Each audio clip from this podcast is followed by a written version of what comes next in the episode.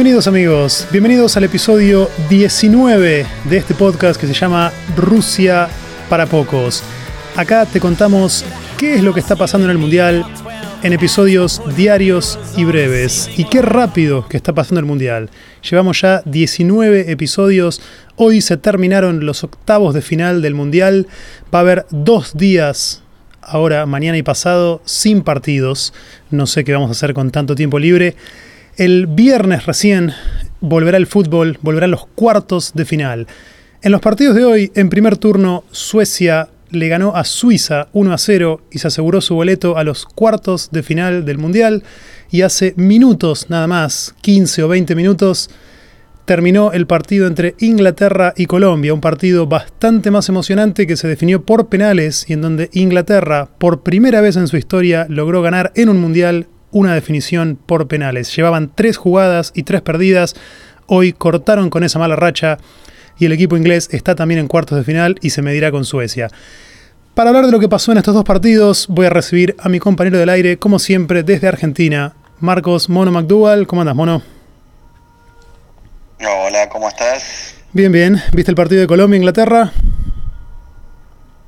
Recién, recién terminó, terminó de verlo. Eh, ¿Cómo te levanta, cómo, cómo influye todo lo que es lo anímico, no? Porque la verdad que el partido era un, un blef enorme eh, era la jornada más discreta de todo el mundial por, por escándalo. Sí. Eh, contando ¿no? el partido de, Suecia y Suiza y, este.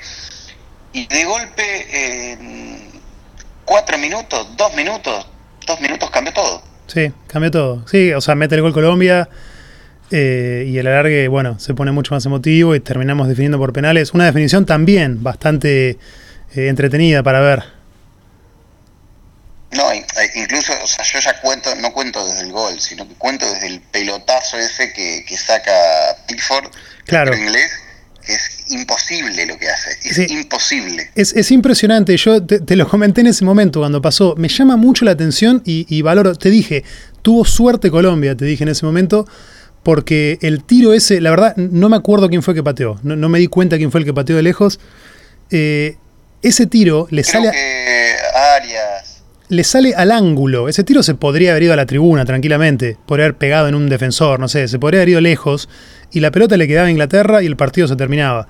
Y le sale al ángulo, podría haber sido un golazo, el arquero saca una pelota increíble y con ese tiro después surge el córner. Sí, sí, totalmente, totalmente, era el gol del Mundial. Eh, pero te quiero decir, valoro mucho, más allá de que tuvo un poco de suerte Colombia, porque a partir de ese tiro sale el córner de donde después termina metiendo el gol del empate, no faltaba nada.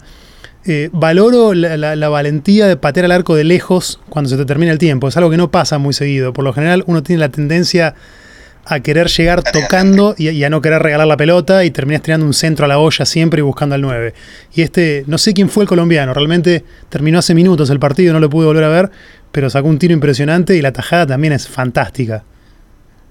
No, es impresionante. Un arquero que ya me había llamado la atención en, varios partidos por, eh, por la capacidad atlética para volar de, un palo a otro. Porque no es un arquero alto, no es un arquero alto.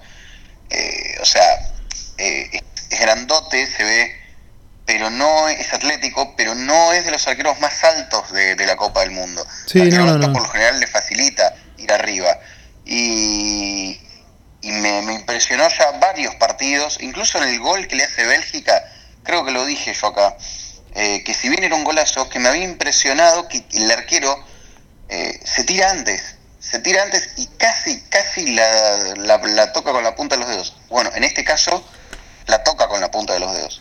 Sí, sí, sí. Eh, la mejor atajada que hemos visto con lo que da el Mundial fue fantástica. Fantástica. Esto y, los penales que tapó Schmeichel en momentos clave creo que es lo mejor. Bueno, y lo de Ochoa, lo dijimos ayer también. Eh, no, pero sí, fantástico. Fantástico. hubo varios, hubo varios, eh, hubo varios arqueros buenos. Muy bueno, muy bueno eso. Me llama un poco la atención después la jugada donde Colombia empata. ¿No? Inglaterra se había puesto en ventaja con un gol de penal, le contamos a la gente por si alguno no vio el partido. Colombia lo empata en tiempo de descuento, ya quedaban que un minuto, dos minutos para que se termine el partido. Había cinco, minutos de adición. De hecho, yo no lo había visto, yo no lo había visto, no sé si vos lo notaste. Había subido el arquero, había subido Espina al sí, Sí, sí, estaba Espina en el área también, ya se terminaba, quedaba un minuto o dos minutos. Corner para Colombia, forzado por un tiro de lejos eh, que saca el arquero inglés, que se clavaba al ángulo. Eh, y me llama la atención cómo parece que en la jugada del gol de Colombia, el jugador inglés que está en el palo termina eh, bloqueando al arquero, porque la pelota no era difícil de sacar para el arquero. Terminó, o sea, cabecea Mina de rebote al suelo y la pelota se termina clavando arriba, pero no era tan alta y no era tan fuerte el cabezazo. Yo creo que el arquero llegaba de no haber habido un jugador en el palo ahí que termina cabeceando y la termina clavando él adentro del arco. Y lo que pasa es que son los riesgos cuando, a ver, es lo que ocurre cuando cuando vos pones un tipo un tipo en el palo. Hoy hoy no sé si vos lo viste en el partido de Suecia, el arquero sueco empujó al jugador que estaba en el palo, creo que la termina sacando, pero el arquero sueco lo empuja, lo, lo usa como una especie de, de, títere y lo, lo, lo empuja al arco. O sea, son situaciones que, se dan en, ese tipo de jugadas, son segundos. Por supuesto, por supuesto, lo entiendo, pero me pareció un poco curioso. Creo que el arquero podría haber llegado y de hecho el arquero lo mira al defensor como diciendo, me, bloqueaste y le da una piña al palo de la bronca, porque se terminaba el partido y Colombia lo empata ahí. Eh, era un jugador igual que estaba en el segundo palo. Siempre en un córner se pone siempre un jugador en el primer palo. No todos los arqueros ponen un jugador en el segundo palo. Eh, acá en Inglaterra, bueno, ya con Colombia todo arriba, incluso el arquero de Colombia en el área, pone un jugador en cada palo y lo termina tapando un poco el arquero. Eh, me parece un poco curioso, nada más. Sí, son esos casos donde a veces uno duda que, la mayor cantidad de, jugadores en, un sector, en un, en un sector chico, eh, en un radio pequeño, hace que, le, le mejore las condiciones al que ataca y le empeore o le dificulte las tareas al que defiende. Muchas veces vemos que hay jugadores que son especialistas o, yendo dos defensores sobre la raya, le terminan haciendo más fácil la jugada al delantero que, que estando en un mano a mano. Eso pasa muchas veces y a veces cuando el, el arquero tiene que lidiar con esos defensores en los palos también, también ocurre eso. Dos, poner mayor cantidad no necesariamente implica que, que tengas más, más garantías. Claro. Habíamos dicho de, Colombia-Inglaterra, ayer analizando un poquito la previa, que era este, este, partido era un buen termómetro para medir a los dos equipos, porque hasta ahora eh, venían, digamos, los dos eran equipos que desde los nombres y por lo que se vio, uno podía pensar que tenían chances de avanzar en el torneo. Inglaterra no había tenido rivales fuertes, salvo Bélgica, pero un partido especial porque los dos equipos ya clasificados jugaron con suplentes. Y Colombia había le costó un poco la primera fase, no llegó a jugar del todo bien. Eh, a mí personalmente, después de ver este partido, me queda la sensación de que ninguno de los dos equipos es... Eh, como que los dos dan ventajas, ninguno de los dos es gran cosa. Colombia... No, ah, mira, te lo estaba a punto de decir cuando incluso yo iba, iba a decir lo mismo incluso eh, pasando pasando Inglaterra en el tiempo regular. No me no, no me convenció, no me convence, de hecho, más que convencerme, me decepcionó porque esperaba, esperaba otra cosa. No esperaba ver un equipo fantástico, pero sí le esperaba otra, otra dinámica, otra agresividad. La palabra es esa, otra agresividad. Sí. Sí, yo esperaba. sí, tuve que ver centrales que iban hasta la mitad de la cancha tocando otra vez un toqueteo y que la pelota volvía para atrás y que el relator, insoportable, decía: Qué bárbaro, qué salida limpia no era ninguna salida. Si vos no salís de la mitad de la cancha, no es una salida, es, estancamiento en el mismo lugar. No sé qué es ese, esa manía de decir que es que bárbaro, que salida limpia, porque la toquen cinco jugadores detrás de la mitad de la cancha tuyos. Sí, realidades distintas igual en los dos equipos. Eh, Inglaterra, un equipo joven que quizás llegue incluso a su pico en el próximo mundial, uno puede esperar, porque tiene muchos jugadores jóvenes. Eh, este equipo tiene potencial para seguir mejorando sobre lo que tiene hoy. Colombia, un caso distinto, un equipo que, lo hemos dicho antes, da la impresión de que llegó a su pico en 2014 y este equipo era una versión un tanto desmejorada del anterior. Un buen equipo igual, respetable, pero eh, me da la impresión de que Colombia va a tener que enfrentar una renovación mayor, mientras que Inglaterra no llegó a su pico todavía. bueno, somos varios los que vamos a tener que hacer una renovación. No, no, Colombia no está solo acá. Pero, claro, sí. No, no, eh, acá vamos a ser varios. Y, Inglaterra sí, Inglaterra lo que, a ver, me, me convenció bastante eh, Harry Kane, eso lo, lo, digo. Eh, me parece que, que, que, fuerza, todo el tiempo está obligando algo, no, no importa qué. Pero ayer hablábamos de la importancia del 9 como, como farol. Sí, hoy vimos otro 9. Eh, Kenny está todo el, sí, Kenny está todo el tiempo obligando algo. No importa qué ni en qué sector de la cancha, pero lo obliga a algo. Sí. Sí, sí. Eh, me dio un poco de, lástima, sentí un poco de, sí, de lástima al ver a, Peckerman que sufrió la definición por penales de, no sé si lo, viste en la televisión ahí en Argentina, no, miraba, se tapaba. no, no, estaba al límite del infarto ese hombre. Sí, sí, sí, sí, sí, una lástima, eh, Peckerman que le toca quedar afuera por segunda vez de un mundial en penales, había perdido ya con Argentina contra Alemania. hablando, hablando de Peckerman, ya que yo no pensaba decirlo. Te abrí la puerta. sí, sí, sí, me la abriste. y entraste. Adelante. Sí, entré, bien, bien, ponete cómodo. 3-5 puso José.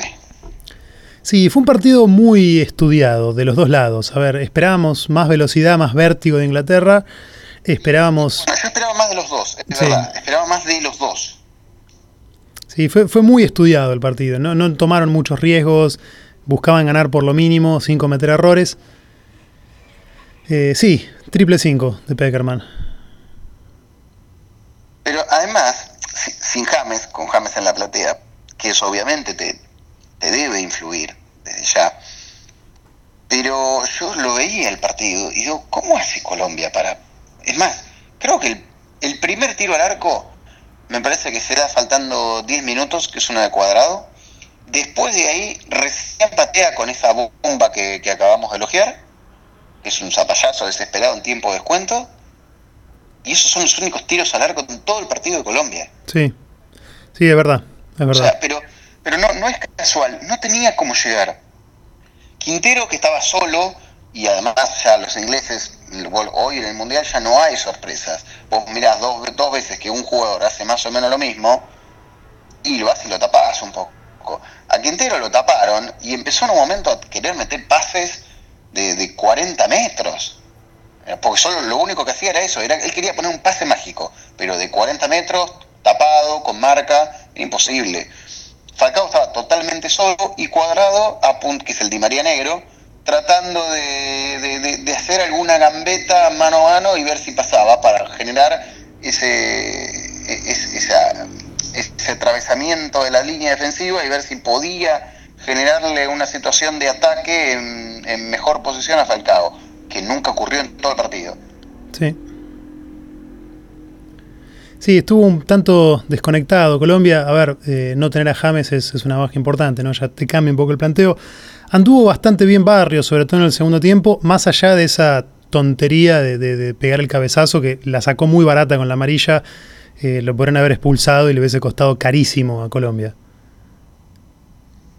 Ahí, bueno, ahí, tenemos un tema, mira, ahí tenemos un tema eh, que obviamente va a ir, lo vamos a, ir por, lo, lo vamos a poder desarrollar en estos días que no vamos a tener probablemente partido, pero a mí me parece que están colisionando dos maneras de, ver el arbitraje en este mundial.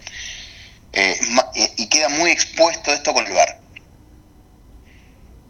Por un lado, nosotros los sudamericanos tenemos una manera de, llevar los partidos, eh, de, no, te digo, no, no, no es que hablo como árbitro, sino de, cómo el árbitro maneja el partido y cómo los jugadores se relacionan con esa forma de dirigir el partido. Para el estándar FIFA en Sudamérica debería haber no menos de 10 penales por partido. Sí, sí, sí. Eh, y, solamente estoy hablando de los corners, nada más. No, omito cualquier otra situación. Después, por otro lado, en este tipo de jugadas, en las cuales se ve claramente que hay una simulación exagerada y, y grotesca, me parece que es más el engaño al árbitro que la agresión. Entonces, esas son situaciones que se tienen que ponderar, porque si es más, si qué pesa más, el supuesto intento de agresión o la agresión en sí misma, o el intento de engañar al árbitro en, la buena fe de la conducción del partido. Sí, son varias situaciones. Por ejemplo, lo que venimos viendo con Neymar. Con Neymar, sí. hoy hubo no menos de cuatro jugadores simulando cuando no se los había ni tocado, o situaciones en las cuales no desencadena el resultado, esa acción no desencadenan el resultado que vemos. Vos lo, dijiste también en el, en el penal de Mascherano con Nigeria. ¿Que hay un roce? Sí, seguramente. ¿Qué quieren? ¿Que no lo marque? ¿Que no lo, no lo camisetee? Ahora, ¿eso genera la caída del, del, jugador o es el delantero que se le tira encima? Y así podemos poner una enorme lista. Para mí, en el penal de hoy de Colombia, yo no. Si bien se veía que, que iba a haber agarrones, porque todos los sudamericanos lo, veí, la vimos la situación y dijimos, acá va a haber tres penales. Pero la realidad es que no me termina de quedar claro el penal. No, a ver, eh, es un buen punto, es un buen punto y, da para discutirlo. Eh, entiendo, termina habiendo una línea ahí en el medio que es más interpretativa que otra cosa, entre lo que uno considera falta y lo que uno no. Eh, hay una interpretación del árbitro, pero volviendo a los ejemplos que nombrábamos recién, yo te diría, lo de hoy de Barrios, si bien es obvio que el inglés exagera, está más que claro, eh, es una tontería, es algo que no, no, es una ventaja que no podés dar. Y a mí esas ventajas me, molestan. Y lo dije también con el penal de Mascherano y con el penal que hace Rojo. Eh, el penal de Mascherano para mí es un penal totalmente innecesario y que tenés que saber que en este mundial es muy posible que te lo cobren. Y si no lo cobran directo, lo van a llamar al árbitro para que lo vea por video dos minutos más tarde. Eh, por eso en su momento yo mencioné ese penal como algo que me pareció una estupidez de Mascherano. Un agarrón con una pelota que ya no le iba al delantero, estaba pasada y lo seguía agarrando y se cayó agarrándolo arriba del defensor. Y lo de Barros es parecido, es un cabezazo cuando la pelota no está en juego, que es, una estupidez. Eh, y son ventajas que no podés dar, no podés dar. Porque después si exagera el defensor, capaz que le corresponde amarilla al defensor por intentar eh, engañar, qué sé yo. Pero te pueden echar ahí, te pueden echar y no podés decir nada si te echan. Y le cuesta el partido a tu equipo. Sí, pero a ver, es que yo, yo lo que planteo es, es, lo siguiente, es en el, en el arbitraje, en, en, esa conducción que tiene el árbitro, tiene que ir ponderando, él tiene que influir lo menos posible en el partido. Los, los, los protagonistas son los jugadores, no el árbitro. O, una, o ir a ver un televisor de un LCD a ver si hubo o no en, slow motion un leve camiseteo o el escudo se deformó por un tirón en el corner. Entonces, pero partiendo ya el problema se nos generó con la jugada esa del Real Madrid de la Champions. ¿Te acordás que fue un escándalo mundial que estuvo el mundo durante 24 horas hablando de ese penal? Había algunos que decían, es penal, es una imprudencia del delantero, o del defensor, perdón, que pierde la marca y hay otros que te decían, no podés definir una serie así de importante por esa sutileza. Y ahí donde, y ahí donde me, me, sitúo. Es decir, el sudamericano creo que está más cerca de no podés definirme un partido por algo así de finito, tiene que ser algo bastante más grosero. Y el europeo, pero o más que nada la, la cuestión FIFA, desde la visión FIFA, es hay un jugador que intenta jugar, que intenta buscar la pelota o, hacer un gol, y hay otro que intenta impedirlo, no importa que sea sutil. Me parece que esa es, esa es la, colisión que hay, eh, que, es, que es, es, filosófica desde el arbitraje, y me parece que está quedando muy expuesto en este mundial con el tema del VAR y las repeticiones. Eh, me parece que va por ese lado el debate. Sí, sí, es un tema interesante, es un tema interesante. A ver, estoy de acuerdo en que, hay un poco una, colisión ahí. Eh, con el tema del bar lo hemos dicho también, en base a qué tanto querés apoyarte en la tecnología y qué tanto querés permitir que el juego sea más fluido y que no se, no se pierda naturalidad. Em, pero sí, qué sé yo. A ver, en el ejemplo de hoy, y hablando del partido de Colombia otra vez, para mí lo de Barrios es una, una tontería donde la sacó barata. Sé que simuló el defensor, no hay ninguna duda. Y eso ha pasado siempre. Y, es difícil también, si te pones en el lugar del defensor, quizá no, no, simular un poco, porque con la adrenalina del momento como que buscas sacar ventaja, qué sé yo. Lo hemos visto infinidad de veces. Me acuerdo ahora, lo primero que me viene a la mente, Inglaterra, Argentina, Francia 98, Simeone tirándose al piso por ese taquito que le pega a Beckham lo echan a Beckham por algo que, o sea, Simeone no sintió siquiera ese, ese tacazo. Eh, ¿Y en el penal? ¿Vos, qué viste en la jugada del penal de Inglaterra? No sé, difícil. La debería ver de nuevo. La verdad es medio difícil. Está un poco en una zona gris que no, no sé qué decirte. cuando lo vi en vivo me pareció que era penal. Creí que lo habían cobrado bien. Cuando lo veo después de nuevo en cámara lenta me da un poco más de dudas. Lo debería ver otra vez. No tengo una opinión eh, final. A ver, yo, yo entiendo que es cobrable. Digo que es cobrable. Lo que digo es que me parece veo más, si me tengo que inclinar, veo más dos jugadores forcejeando que un jugador tratando de golpear al otro. Sí, sí, sí, sí, sí. Pero bueno, eh, qué sé yo, sí. Hay uno que es el que intenta jugar y el otro intenta eh, frenarlo. Pero entiendo, a ver, eh, entiendo el punto, no, no, es, es, Y me parece, y me parece que se va a dar, se va a dar bastante esto en el mundial y vamos a tener más de estos temas con, con el tema de, del VAR y la revisión. Me parece que hay, están dando algunos penales que son más penales, como se llama, televisivos que, que reales en, en una cancha. Y otra, otra cosa que en algún día, ya que si, si queremos empezar a hilar así de finito, también te voy a dar eh, luz verde para algo. Mira que yo no soy muy pro, pro tecnología. Eh, no aguanto más, pero estoy harto, harto, eh, y lo conecto con lo que veníamos diciendo, de estas simulaciones eternas, jugadores que simulan, que dan tres volteretas, cuando un jugador, cuando no lo tocan, me tiene harto, me tiene completamente harto. Sí, el, ni, siquiera, hasta me parece que, que, es necesario un cambio reglamentario, decir, no paremos más el partido por un jugador que se tira. Es insoportable. Sí, se empieza a ver sobre todo ahora, obviamente, partidos de eliminación directa. Eh, el equipo que va ganando, ves siempre a los jugadores que empiezan a tirarse al piso, tardan cinco minutos, se van, siempre se paran al final, no lo sacan en camilla, salen caminando lo más lento posible. Eh, sí, es un vicio que, que, le resta mucho al, al, partido y a la cuestión deportiva, ¿no? Es, y ahora y ahora lo vamos a empezar a ver más, como, como decís. Entonces, eh, ya es una situación que ya me, me, me, me, va generando mal humor a medida que van, van pasando los partidos y lo veo. Sí, estoy de acuerdo, estoy de acuerdo. Eh, el caso de Neymar, bueno, es el más prominente, estuvo, están todos los memes en internet de Neymar fingiendo. No sé por qué lo hace. Ayer no hablamos casi de eso, hablando del partido de Brasil ayer, no dijimos casi nada de eso, pero ¿por qué hace eso Neymar? Un tipo que es tan talentoso, que está jugando en un equipo al que le está yendo tan bien. ¿Qué, qué necesidad ¿no?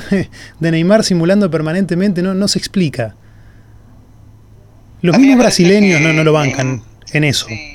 Sí, pero a mí me parece que va a tener que, va, imagino que va a tener que adaptar ese, ese, porque es un recurso, para mí es un recurso que él usa, que es previo al VAR, por eso te digo que hay un antes y un después para varias situaciones de partido con, con esto del VAR.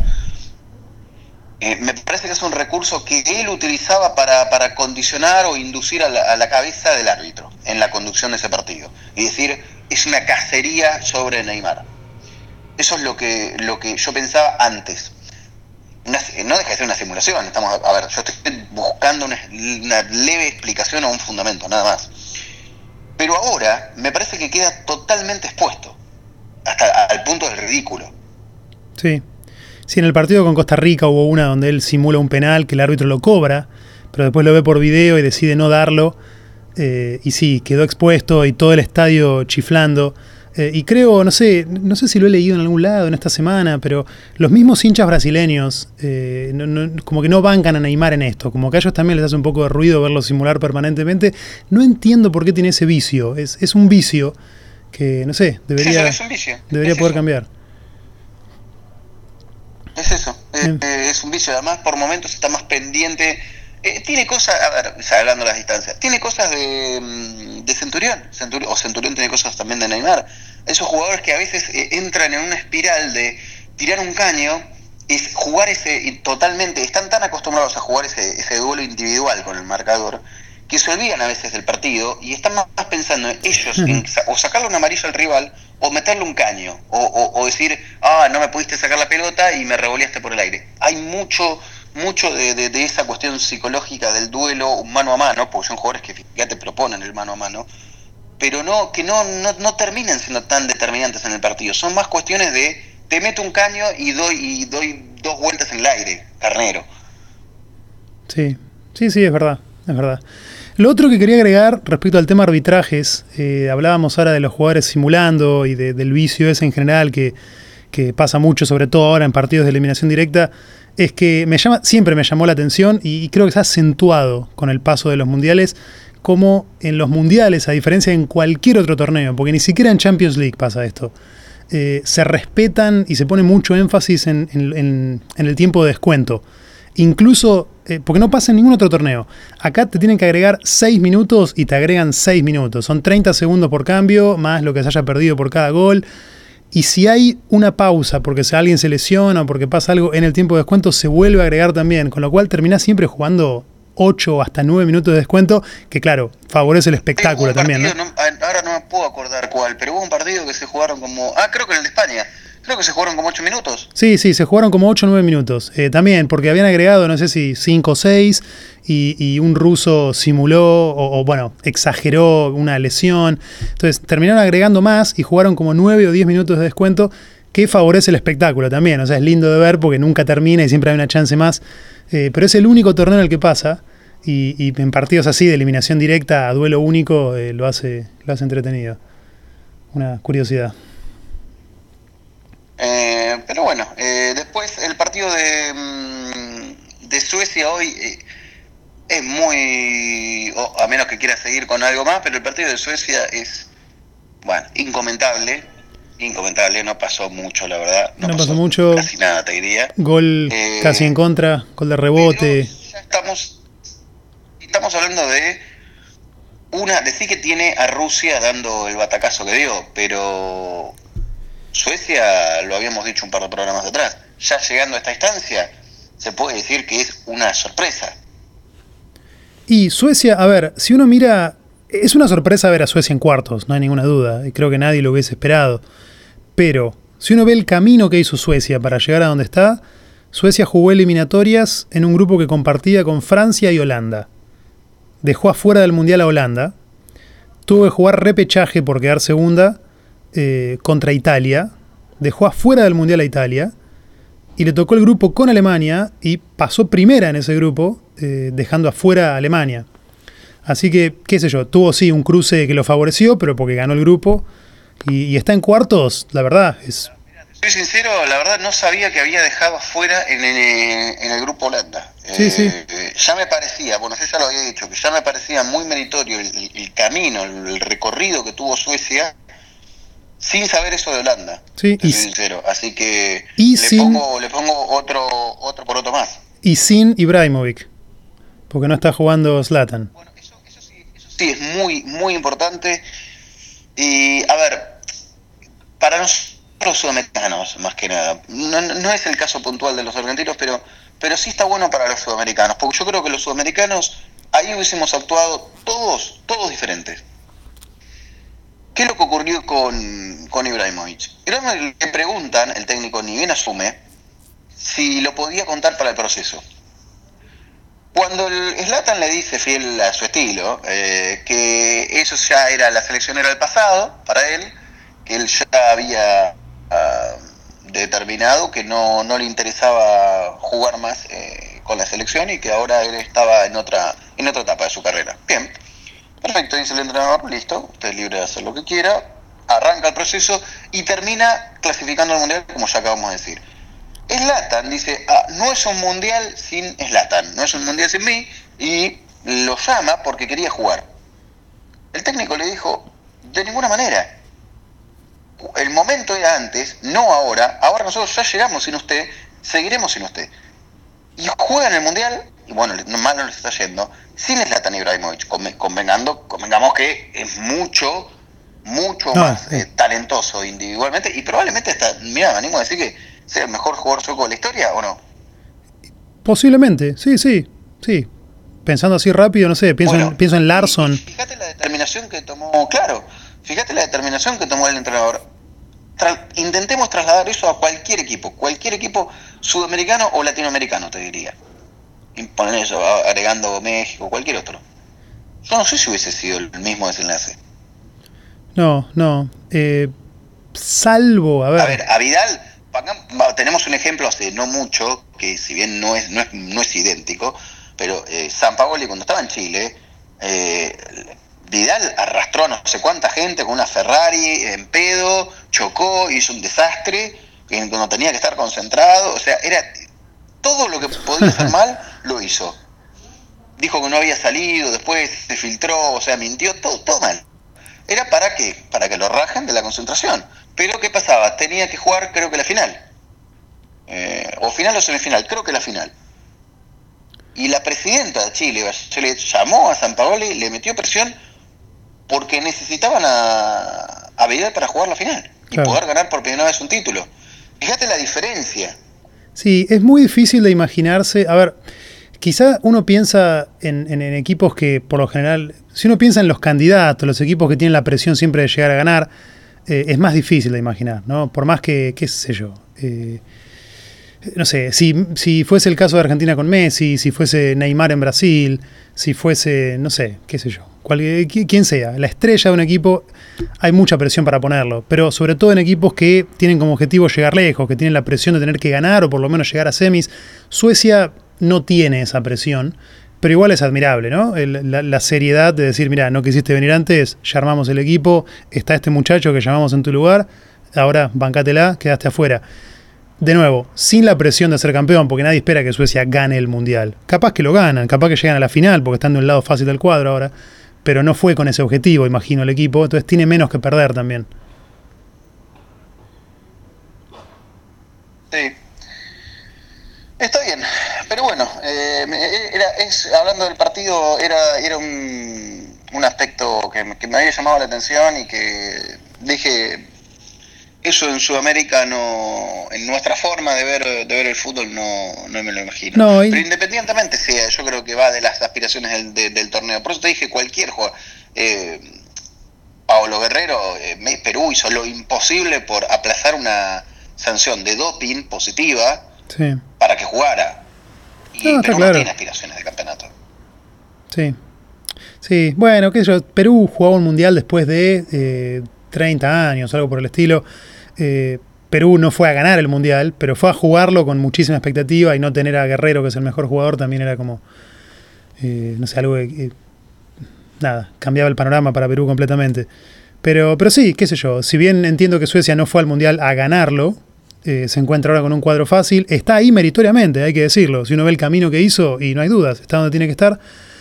pero igual, no deja de ser... Es un partido, es un, es un equipo que ya lo dijimos, es, terriblemente físico. Eh, sí, es muy duro. Eh, no, no te va a aportar mucho más que eso. No, no, no, el que mire Suecia no va a ver otra cosa que eso. A mí no me gusta de ninguna manera, eh, pero bueno, es, es válido. Nos quedó entonces el lado derecho del cuadro con los partidos entre Rusia y Croacia y Suecia contra Inglaterra. Uno de esos cuatro equipos va a estar en la final del Mundial. habíamos dicho antes, un finalista exótico Em, cometimos un error ayer, aprovecho a, hacer una, fe de ratas. Suecia jugó una final del mundo. Suecia jugó una final del mundo en el 58. Eh, pero bueno, no dejaría de ser. No, ayer, cuando dije que iba a haber un finalista exótico, dije que era o Inglaterra o un equipo que nunca jugó final antes. Eh, en caso de que alguien lo haya notado, aprovecho a corregirlo. Suecia jugó una final del mundo, pero no me acuerdo en qué programa, pero dijimos que se podía repetir, a ver si te acordás. Ah, la final. Una posibilidad de repetir una final, y ahí es donde dijimos que Suecia había llegado a una final con Brasil. ¿En el, eh, ¿qué, 58 fue? 58, sí, Suecia era local. Correcto, lo habíamos dicho entonces. se dijo eso. Se dijo, se dijo, se dijo antes. de ratas. Bueno, lo habíamos dicho bien antes, lo dije mal ayer, lo corrijo para que quede claro.